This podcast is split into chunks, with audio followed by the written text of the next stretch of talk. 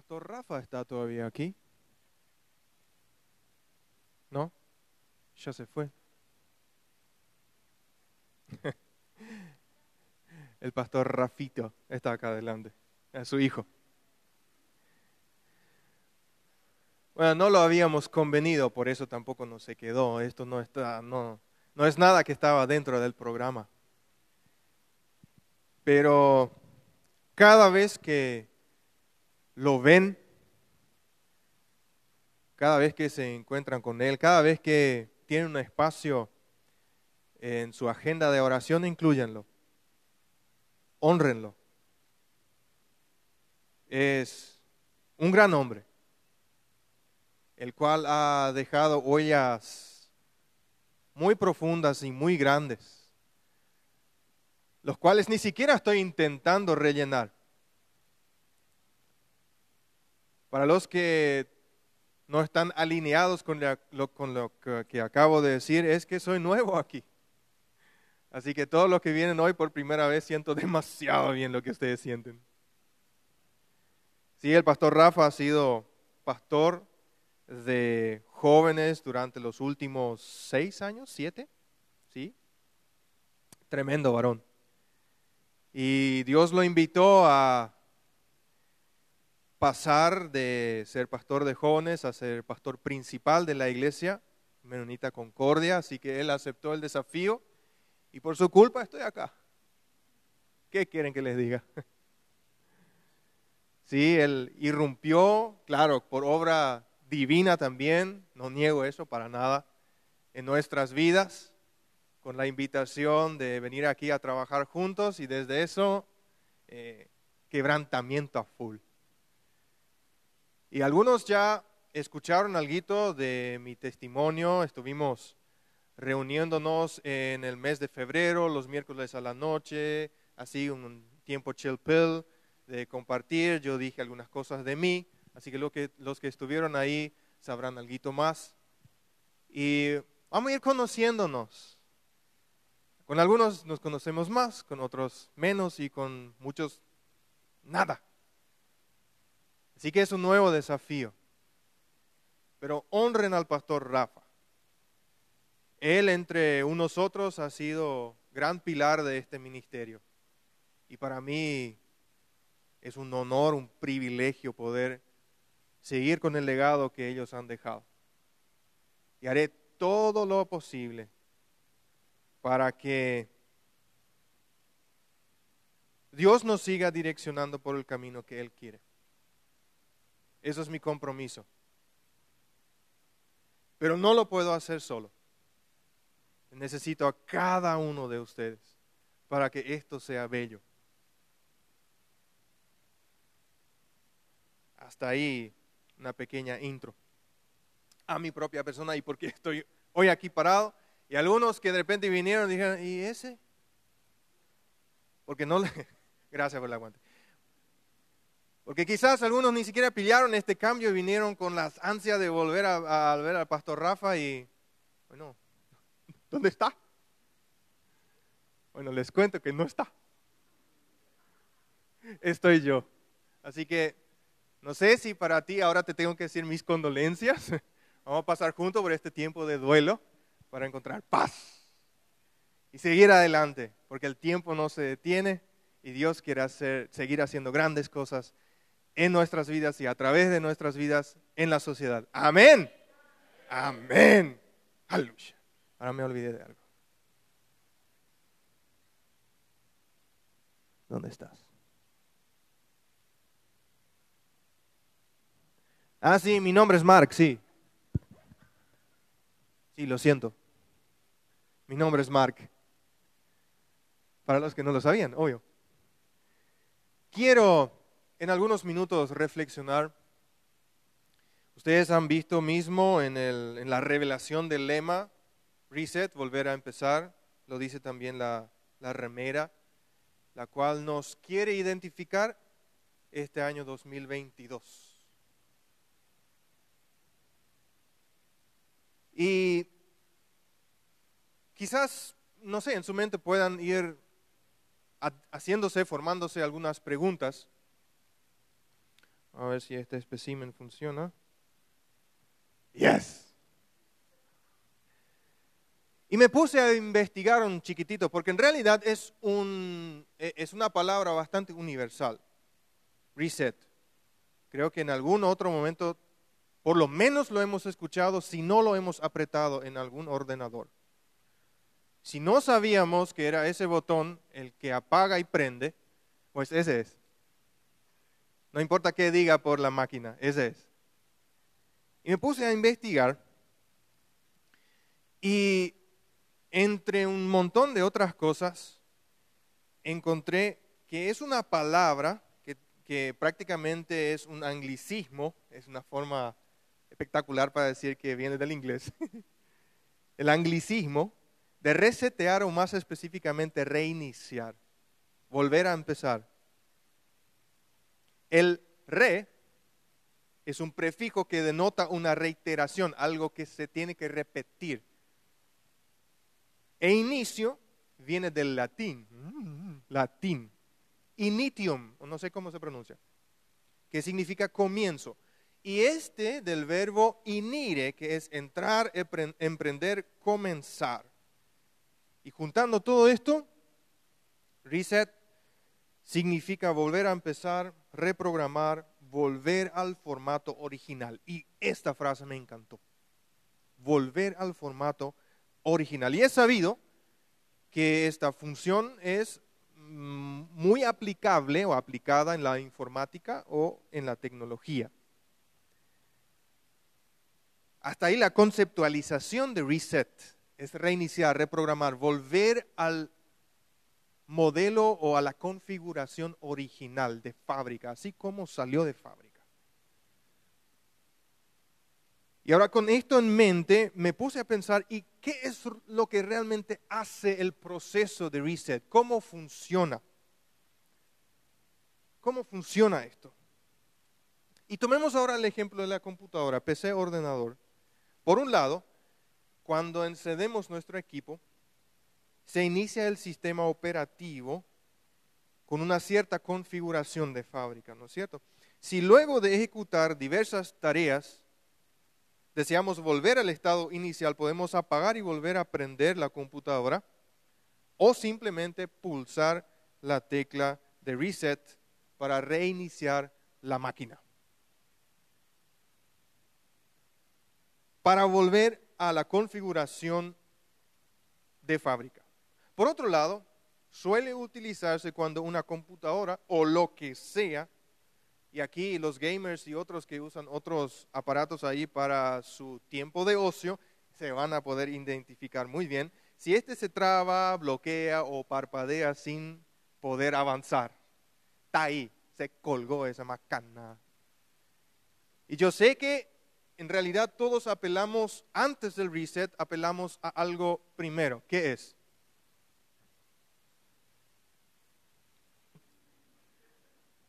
Mi hijo, mi hijo diría un buen puñetazo.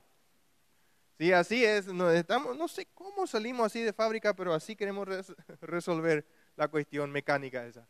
Pero después que eso no funcione, bueno, reset. Y en el caso de que el programa presente fallos y haga, que el equipo no responda, se puede pulsar también reset para que la computadora vuelva a empezar. Ojo, en circunstancias normales, cuando hacemos esto con nuestra compu, el reset borra todos los trabajos que no hayan sido adecuadamente guardados en un disco duro o en algún otro medio de almacenamiento que no sea la nube. Me acuerdo demasiado bien que esto es cierto. En la FACU, un compañero estaba escribiendo su trabajo, su monografía. y no sé por qué cuerno no había guardado, pero ya había avanzado muchísimo. Yo no sé cuántas páginas el pobre ya estaba escribiendo. Y no era de esas secretarias que eh, piensa en Cancún y mientras tanto... No, no, era una cuestión de vamos a aprender paciencia. Y ya había avanzado, ¿eh? Y yo quería prestar su impresora. La zapatilla estaba bajo el escritorio. Y me dice, desenchufar nomás lleva. me meto y digo, mm, hay dos enchufes así, ¿verdad? Hay dos, obvio. compu, impresora. Y yo dije, tiene que ser esta. Se fue todito su esfuerzo. Y me amó desde aquel entonces. Bueno, acá no solo, acá eh, pobre, pero se llamaba de apellido Alegre, así que, ¿qué, qué quieren que le diga? Sí, no, sigo alegre, creo. Bueno, pero esta, intervención del reset, eh, lastimosamente también ahora mi compañero, ¿verdad? Que estaba, se encontró con sus emociones bastante intensas. Pero el proceso de reset en una máquina es un proceso intenso, ¿sí? Eh, eh, carga mucha presión sobre lo que tenga esa cosa adentro que hace que casi te parece que va a despegar. Le fuerza le es difícil. Por lo tanto, este proceso de reset solamente es recomendado, recomendable cuando ya no hay otra manera de resolver el inconveniente. Y claro que esto también existe para el teléfono celular.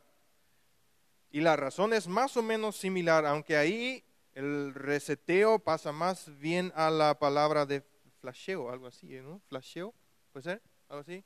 Kevin, ¿cómo lo vas a saber? Y la razón es similar.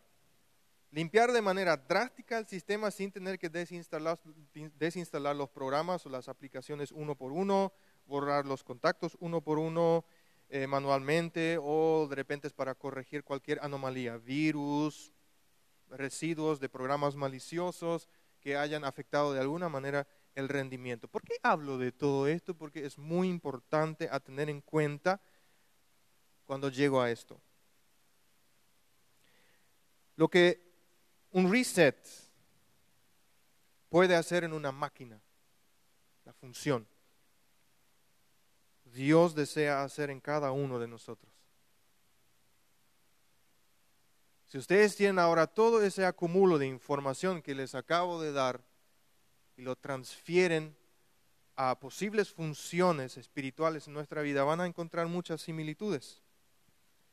Como staff sentimos que esto, volver a empezar, era directamente una invitación de Dios a todos nosotros a volver a las, configuraciones, volver a las configuraciones de fábrica donde nosotros de repente hicimos alguna desconfiguración. En aquellas partes donde de repente nuestra fe parpadea mucho, donde está bloqueada o tiene un virus, Él quiere desbloquearlo. Él quiere limpiar de virus, Él quiere echar afuera toda malicia que nos tranca, que nos trunca nuestro crecimiento. Él ansía limpiarnos de todo eso. Pero como para un ordenador inclusive el, el, reseteo, es el proceso de reset, es un proceso intenso, con mucha presión, así también lo podrá hacer para nosotros. Puede que duela puede que sintamos mucha presión al resetear. Pero el dolor solamente nos va a mostrar la intensidad o la necesidad, la urgencia que ya había para hacer un reseteo. A más dolor, más urgencia había de reseteo. Y les prometo que sé muy bien de qué estoy hablando. En otra oportunidad les quiero hablar más de eso. Duele resetearse. Duele.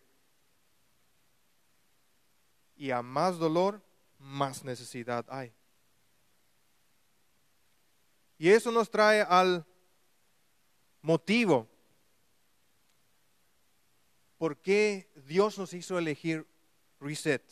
En primer lugar, porque es algo que viene directamente del corazón de Dios, nuestro Creador y Padre. Él se presenta desde ya nomás, con su gracia en nuestra vida, en nuestras condiciones, en nuestras situaciones. No importa cómo o dónde estés, lejos o cerca, a Él no le interesa. Porque Él se acerca primero. Él lanza la invitación. Así mismo como aquella mañana seguramente fría cuando se sentó junto a Pedro en el suelo húmedo, luego de que éste lo había traicionado tres veces y lo había abandonado, y le dice, ¿quieres volver a empezar? Pedro, ¿quieres volver a empezar? Vamos. Eso pueden encontrar en Juan capítulo 21, versículos 15 al 19. Y en segundo lugar, porque probablemente necesitemos un reset en algún área de nuestra vida. Luego de años de pandemia y post pandemia, cada uno ha sido afectado de manera diferente de todo esto, todo vuelve a empezar, por lo menos esa es mi impresión. De las medidas de seguridad, solamente queda el uso de cubrebocas en espacios cerrados, así que doy gracias a todos los que están siendo fieles a la ley. Yo estoy infraccionando tremendamente, pero me siento tranquilo porque hay algunos más aquí. Solamente queda eso y el resto se mandó a la China de donde vino todo, ¿verdad? Pero no hay nada más que eso y muy pronto, y, recuérdenme en esto, muy pronto también esto va a desaparecer. Todo vuelve a una nueva normalidad, digamos. Y en la, aquí por lo menos en la capital o en Gran Asunción, ya no sabemos muy bien cómo volver a nuestra nueva normalidad.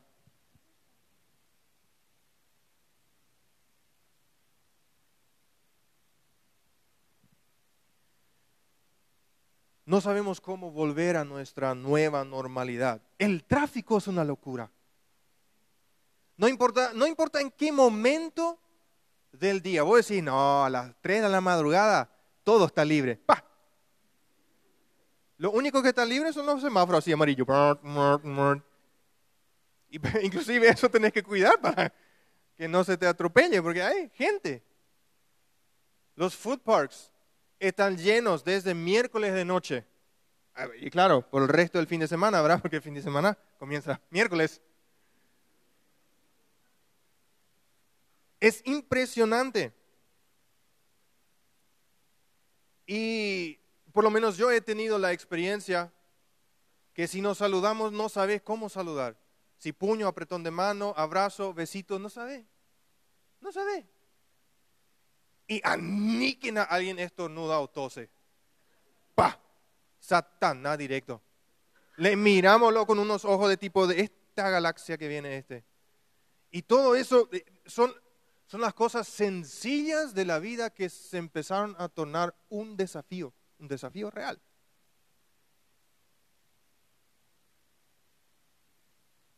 ¿Cómo volver?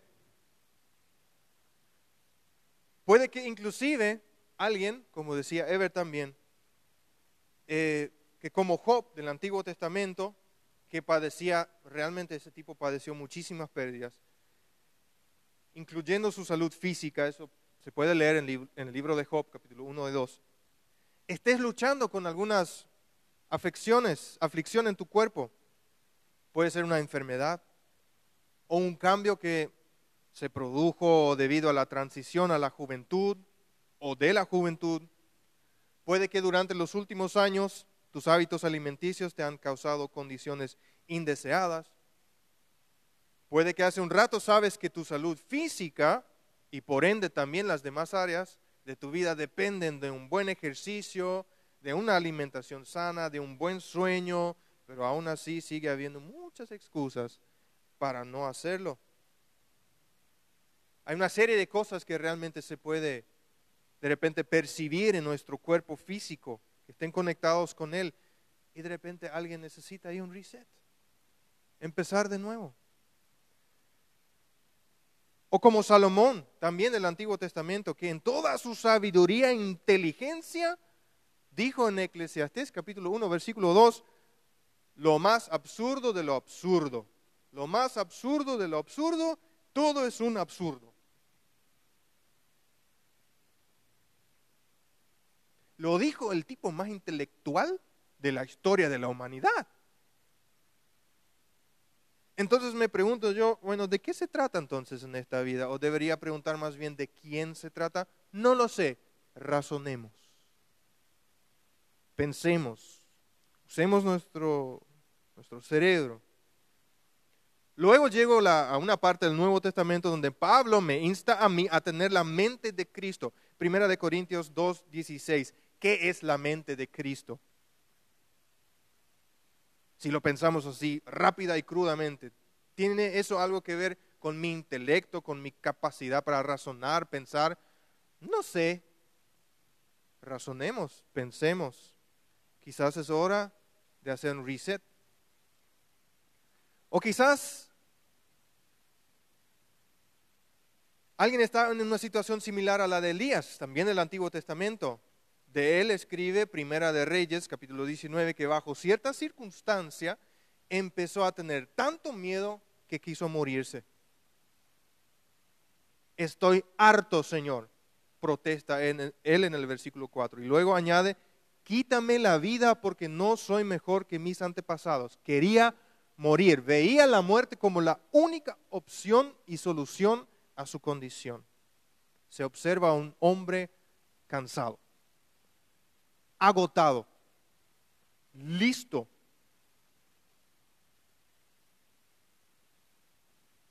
Emocionalmente muy afectado. Algunos intérpretes de la Biblia inclusive usan la palabra depresión o burnout, que es, se quemó. Sencillamente se quemó. Y quizás alguien viene arrastrando situaciones emocionales difíciles. O puede que inclusive durante este año te des cuenta que había sido no, no sos tan fuerte como lo habías pensado. Y necesitaremos un reset. O puede que después de, la pandemia te ha, te ha costado retomar tu vida social y ahora no sabes dónde empezar o a partir de dónde seguir. O alguien está luchando con ciertos patrones de conducta, ¿sí? del carácter, que quizás a nivel, a nivel social te estén, te estén dificultando seguir adelante. Así fue, por ejemplo, con el apóstol Juan. En el inicio de su discipulado, ya siendo él conocedor de Jesús y seguidor de Jesús, Jesús mismo lo llama, junto a su hermano, hijo del trueno. Marcos 3, 17. Y para que, te, para que alguien te llame hijo del trueno, realmente tenés que ser un torbelino Tasmania desequilibrado, destornillado, con algún serio problema, pienso yo. Quizás un carácter un poco desagradable, puede que algo inmaduro. Y siendo ya un seguidor de Jesús, le salió con cada macanada al Señor. Pueden leerlo en su misma historia. Sin embargo, una serie de resets en su vida lo cambiaron todo. Hoy lo conocemos como el discípulo del amor o el discípulo amado. De ser un terremoto ahora es osito cariñosito. Qué tremendo cambio. Y esto es un cambio de apodo.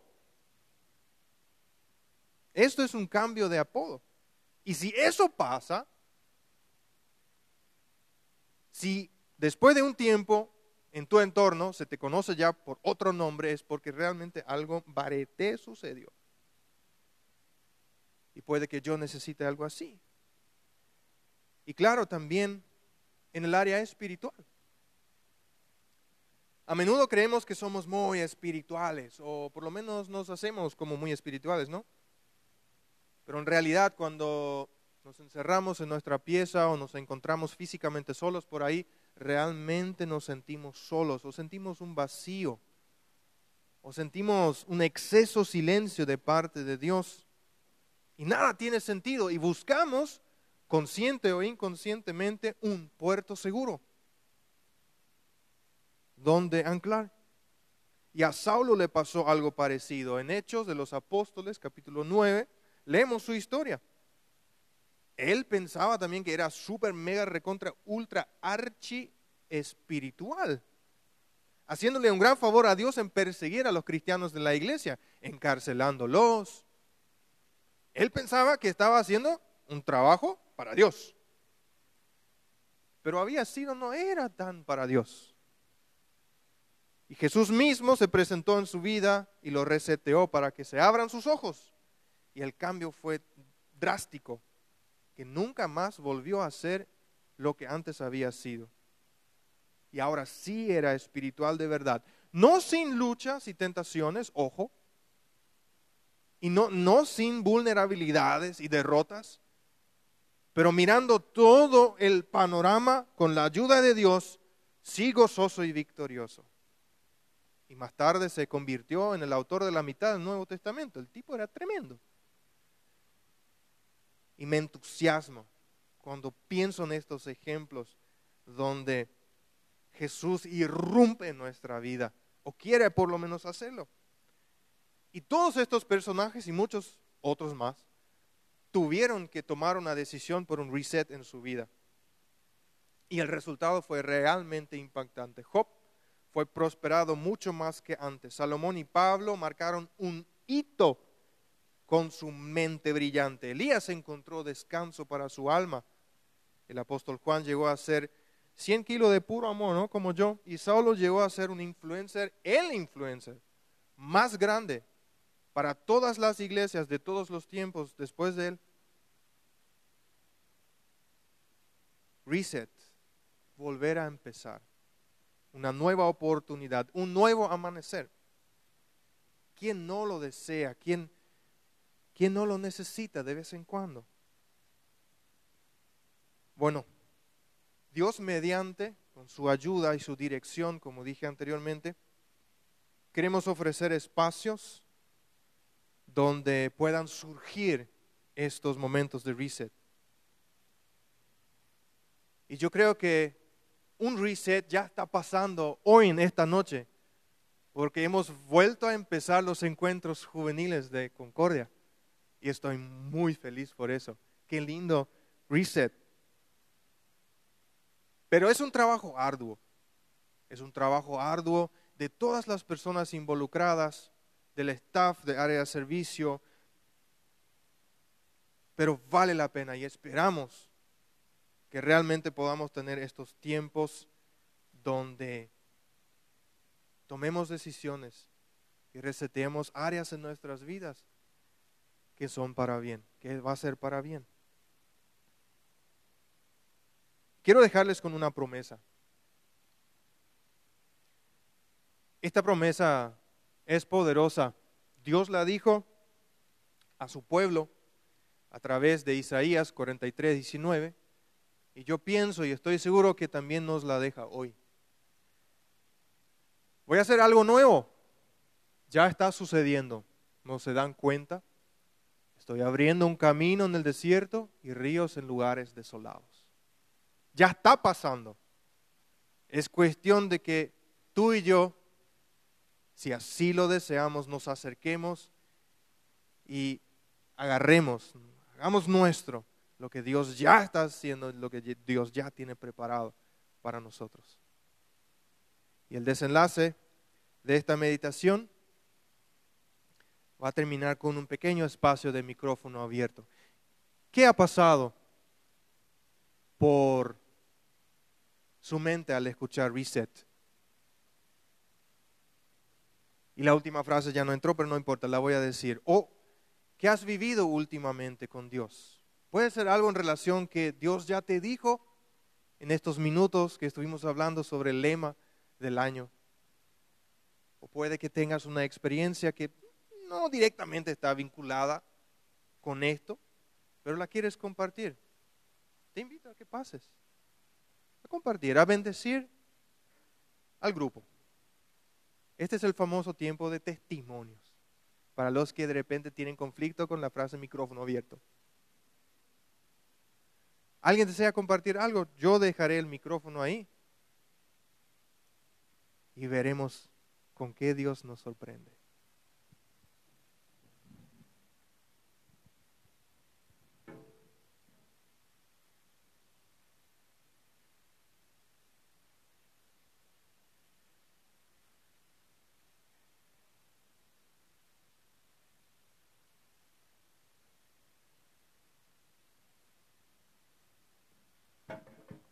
Buenas noches. Bueno, para romper un poco el hielo, yo voy a pasar Primero, reset. Para mí esta palabra, mientras discutimos este año el que lema íbamos a usar, me, me gustó bastante cuando Mark propuso la idea. Y me tocó bastante ya que el año pasado mi, le asesinaron a mi abuelo. Fue algo que, que me llevó a un momento muy, muy fuerte en mi vida. Pasé por muchas cosas, estuve muy mal un buen tiempo porque, sí, por temas familiares justamente. Y en el Discover de este año, con mi genio de líder Ever y mi buen grupo que tuvimos ahí, Dios sin duda alguna reseteó mi vida, me sacó de ese momento de oscuridad, en un momento donde no, no estaba pasando momentos muy buenos, por decir de alguna forma. Dios me sacó de eso y tipo reseteó mi vida. Estaba en un momento oscuro, yo, yo no sabía dónde había luz en mi vida, me costaba demasiado hablar con Dios y todo eso y sí justamente reseteó mi, mi vida y eso.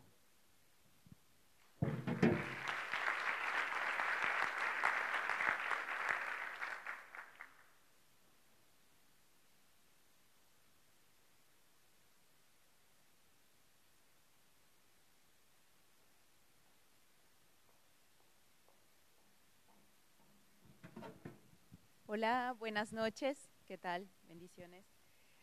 Hace unos días leí un versículo bíblico muy interesante, famoso que en, esos grupos mandan 500 mil diferentes versículos bíblicos y 600 mil stickers de buenos días y todo, y entre todo eso había un versículo que como que me llamó la atención. Era un versículo que uno diría nada que ver en Éxodo. Yo dije, bueno, Éxodo seguro las leyes, las no sé, de Moisés, pero como que me llamó la atención. Ese versículo em, ni siquiera estaba el texto, solo la cita bíblica.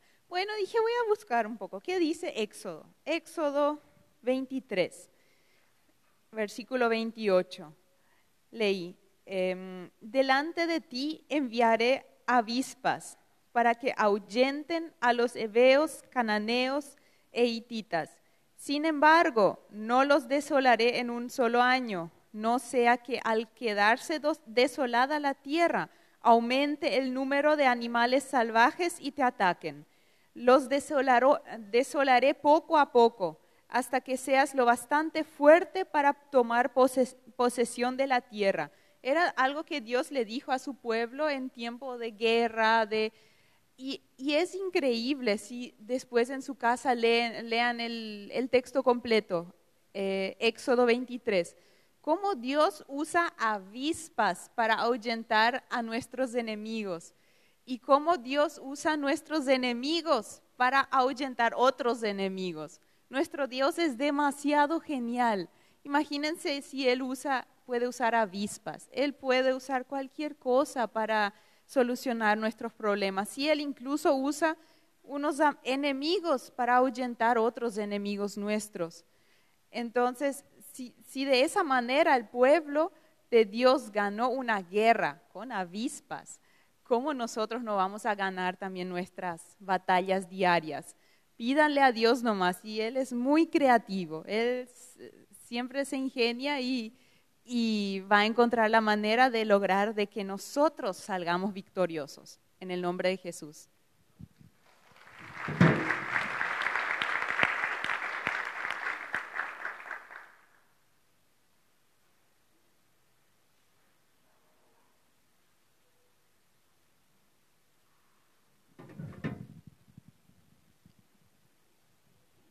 Buenas noches, eh, mi nombre es Juan Céspedes. Quiero preguntar, ¿puedo, ¿no me quiere acompañar? ¿Sí me quiere acompañar?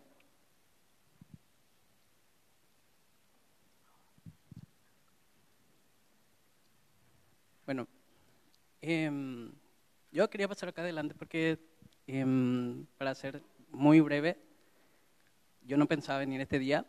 Eh, yo había dejado de participar en cualquier actividad del Concordia ya hace mucho tiempo. Y bueno, para ser bien corto, eh, yo hace un tiempo, ya un buen tiempo, empecé a cometer muchos errores. Tomé muy malas decisiones. Tal vez haya gente que diga que ni siquiera tengo que estar acá. Está bien. yo voy a entender eso. Em, realmente me equivoqué.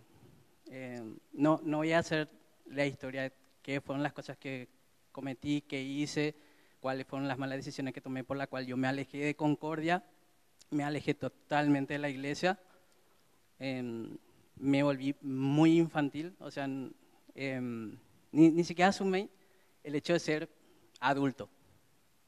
Si, si preguntan, tengo 34 años. Eh,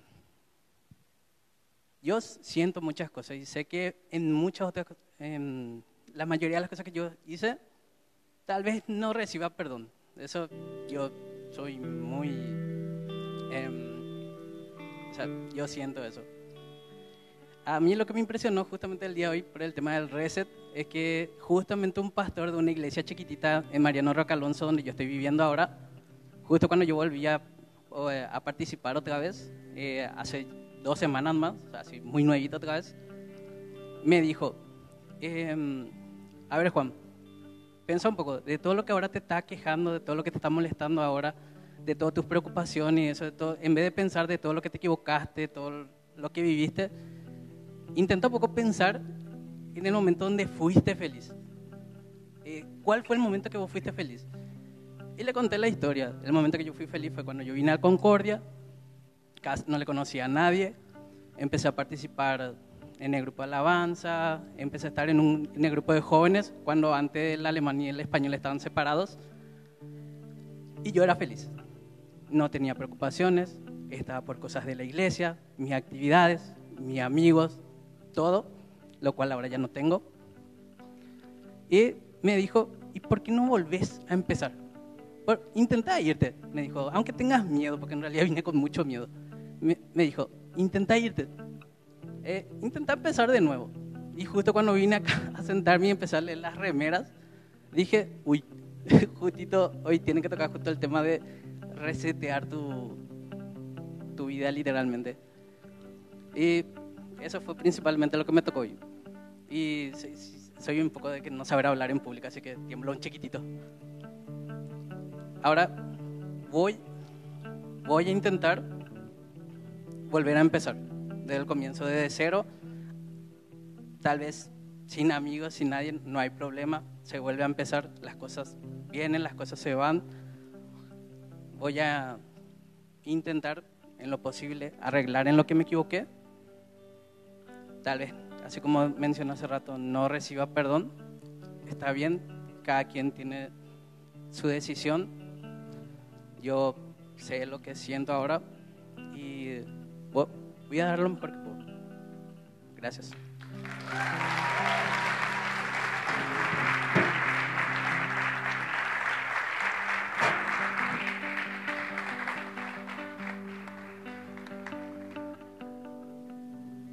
Hace rato cuando, cuando Juan justamente vino, él me dijo lo mismo que le dijo a ustedes. Y me vino a la mente cuando la persona que me había hablado de Jesús eh, también me, me invitó a venir acá. Y en ese proceso tuve el mismo testimonio de Juan una y otra vez. Y desde el 2012 fue la primera vez que escuché de Jesús y hasta el día de hoy muchas veces en mi vida se repitió lo mismo que Él dijo. Quizás en, en cosas periféricas diferentes, pero cuando yo le dije a Juan, yo, yo de corazón le dije, Juan, mira, hay una cosa del por qué vos viniste otra vez. Y pueden ser miles de... Pero lo que a mí siempre el Señor me puso en el corazón es que, Ever, si vos estás bien, probablemente no vas a estar acá. Vos funcionás a dolor. Muchas personas que están acá funcionan así.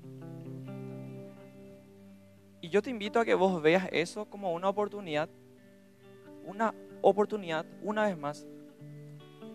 Si están acá, bienvenido. Cada uno de nosotros y podés mirarle al que está a tu lado toditos tenemos el mismo problema. Cada uno de nosotros necesita el uno del otro. Y por eso es que Concordia me ganó a mí de días como hoy yo estaba en la cancha peleándome con otros clubes, con personas que ni siquiera conocía, no tenía identidad, no sabía quién era, no sabía mi valor, no sabía qué es lo que iba a hacer. Y esa, esa mentalidad nunca, nunca se fue de mí. Hasta que un día me di cuenta que había algo en mi mente que decía, todo el mundo puede hacer las cosas, pero vos no podés. Y cuando yo detecté que eso estaba en mi mente, hubo un reset. Y ahí em- empezaron a cambiar las cosas y me di cuenta que Dios había puesto a personas que impactaron mi vida y yo dije, yo quiero ser como ellos. Así que, gracias Juan por tu testimonio y gracias a, a las personas que vinieron el día de hoy. Personalmente yo dejé de ir a las canchas y pelearme con todo el mundo porque yo sentía Concordia como una familia. Y desde el 2012 estoy acá. Altos y bajos todo el tiempo. Pero yo te invito a que, que vengas y realmente experimentes la familia de Concordia. Así que bienvenidos, bienvenidos a todos.